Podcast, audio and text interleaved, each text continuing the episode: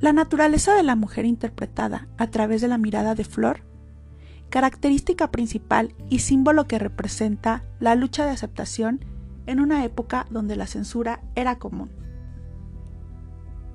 Imágenes que tienen empatía total en los escenarios que se viven actualmente.